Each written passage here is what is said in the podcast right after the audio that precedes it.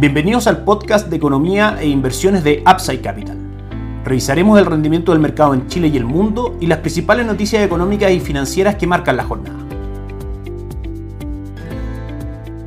Muy buenos días, ¿cómo están ustedes? Martes 19 de julio de 2022, soy Ramiro Galeano, fundador de Upside Capital. Les doy la bienvenida a otra edición más de mercados en Upside Capital. El día de hoy destaca, por supuesto, y el mercado sigue muy pendiente de los movimientos del dólar peso, que como sabemos, el mercado cambiario sufrió una intervención anunciada el día jueves en la noche por parte del Banco Central, donde a través de venta spot de 10 mil millones de dólares, venta de instrumentos forward de 10 mil millones de dólares también y otras herramientas por 5 mil millones de dólares, anunció como decíamos, una intervención de 25 mil millones con el fin de normalizar el funcionamiento del mercado del dólar, que había presentado una volatilidad bastante fuerte. Esta volatilidad podía influir negativamente en el comportamiento del mercado financiero en Chile como un todo y por supuesto el Banco Central que debe controlar la inflación y asegurar el buen funcionamiento del sistema financiero en Chile, usa esta herramienta de intervención cambiaria que la había usado cinco veces antes desde el año 99 a la fecha para normalizar las cotizaciones del billete verde en Chile. El primer día, el viernes, tuvimos una caída de 70 pesos, ayer tuvimos una caída de 28 pesos, cerrando en 949 y hoy día las cotizaciones están en 928,55 en una caída aproximadamente de 20-25 pesos desde el cierre del día de ayer a las cotizaciones del día de hoy. ¿Qué es lo que debiese pasar con el dólar de aquí en adelante? Claramente va a depender del movimiento de sus fundamentales. En primera instancia sabemos ya que el Banco Central va a estar dispuesto eventualmente a corregir el rumbo del dólar si es que este se aleja de sus fundamentales y los precios de intervención de alguna otra manera dan un techo bastante psicológico y fuerte para el mercado. Claramente si el Banco Central semana a semana esta intervención, recordemos que dura desde este lunes, desde ayer hasta el 30 de septiembre, si semana a semana el Banco Central va apurando el ritmo de liquidación de dólares, por supuesto vamos a ver caídas, si es que lo va retrasando, vamos a ver que el mercado va a tener espacio para poder subir un poco. Ahora si nos vamos a las variables fundamentales normales, vemos que en Chile los niveles de incertidumbre, tanto política como económica, podrían llevar al dólar a niveles superiores al actual. De hecho, fue el gran motivo por el cual el dólar ha tenido una alza bastante fuerte desde el año 2019 a la fecha, la incertidumbre local. También por parte de los factores extranjeros tenemos el movimiento del dólar en el mundo, el dólar index, que no es más que el movimiento del dólar frente a una canasta de monedas según hoy en día lo que vaya haciendo la Reserva Federal con su manejo de política monetaria y por supuesto también lo que vaya ocurriendo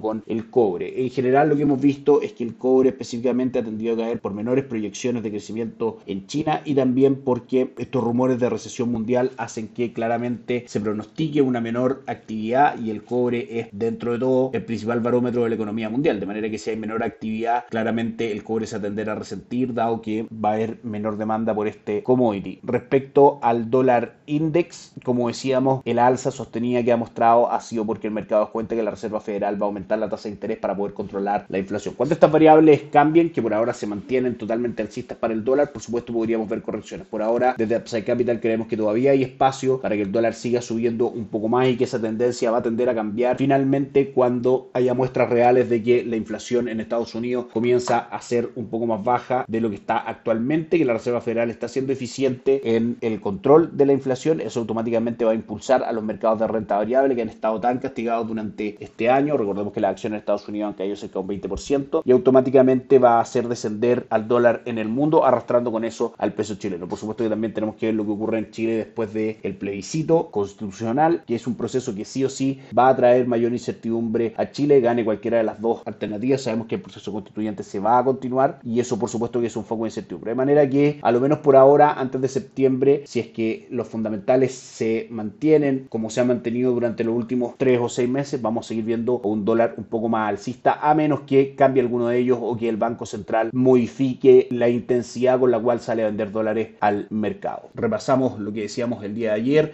el cobre 3,32 fue el cierre de ayer subiendo un 4.57%, de alguna otra manera justificando también la caída del dólar de 28 pesos en la jornada de ayer. Y el IPSA cerró en 5.081 puntos con una caída del 0.20%. Los mercados alrededor del mundo tuvieron una jornada mixta con, por ejemplo, el Bovespa de Brasil subiendo un 0.30 0.38, el Nikkei de Japón subiendo un 0.54, el Eurostock 600 marcando un 1% dentro de los mercados ganadores del día de ayer. Sin embargo, Estados Unidos tuvo retrocesos con el Dow Jones cayendo un 0.69%, el S&P 500 un 0.84% y el Nasdaq un 0.81%. De todas maneras, la principal noticia el día de hoy, viendo el calendario económico, tiene que ver con la inflación en la zona euro, que resultó en línea con lo que se esperaba en su medición anual y mensual. El índice subyacente marcó un 3.7% en línea con lo que el mercado esperaba, menor al 3.8% que había marcado el mes anterior y en su medición anual completa marcó un 8.6% en línea con el 8.6% que se esperaba y superior al 8.1% del mes anterior. Por parte de Estados Unidos tenemos algunas noticias de permiso de construcción que arrojan una lectura por sobre lo que esperaba el mercado, una buena noticia para la economía, no sabemos si tan buena noticia para el mercado, vamos a ver cómo la está tomando, dado que recordemos que una mayor actividad económica puede ser una presión inflacionaria extra que la Reserva Federal no tenga considerada. En este minuto,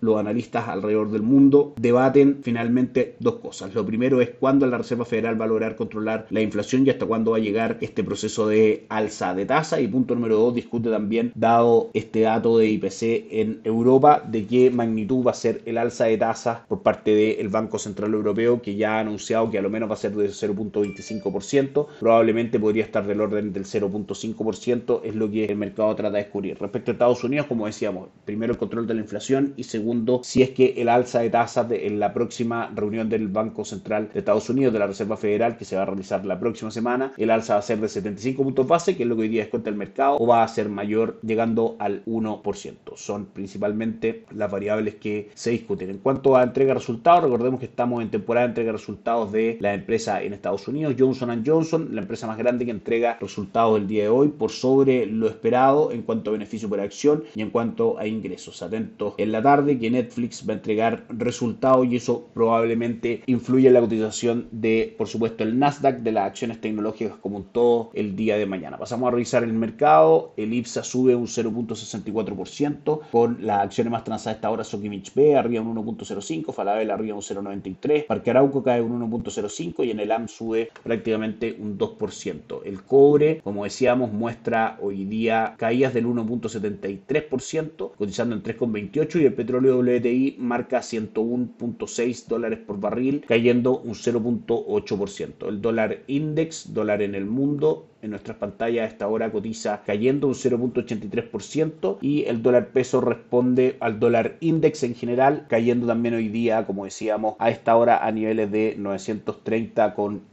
y si nos vamos a los mercados alrededor del mundo, en Asia la jornada fue mixta con el Nikkei 225 avanzando un 0.65, el Hansen de Hong Kong retrocediendo un 0.89% y el índice de Shanghai bastante plano cerrando con un alza del 0.04%. Europa, una excelente jornada, recibe con bastante ánimo este dato inflacionario con el DAX alemán subiendo un 2.68% y el IBEX 35 de Madrid subiendo un 2.22%. Por otra parte, el índice paneuropeo Eurostock 600 sube un 1.46%. Y Estados Unidos marca hoy día una buena jornada con el Dow Jones avanzando un 1.58%, el S&P 500 un 1.88% y el Nasdaq un 2.16%. Eso es todo por hoy, que tengan un excelente día, nos encontramos mañana. Chao, chao. Gracias por escuchar el podcast de Economía e Inversiones de Upside Capital. Te invitamos a visitar nuestro sitio web www.upsidecap.cl y contactarnos para brindarte una asesoría objetiva, sin sesgo y con una mirada global para tus inversiones.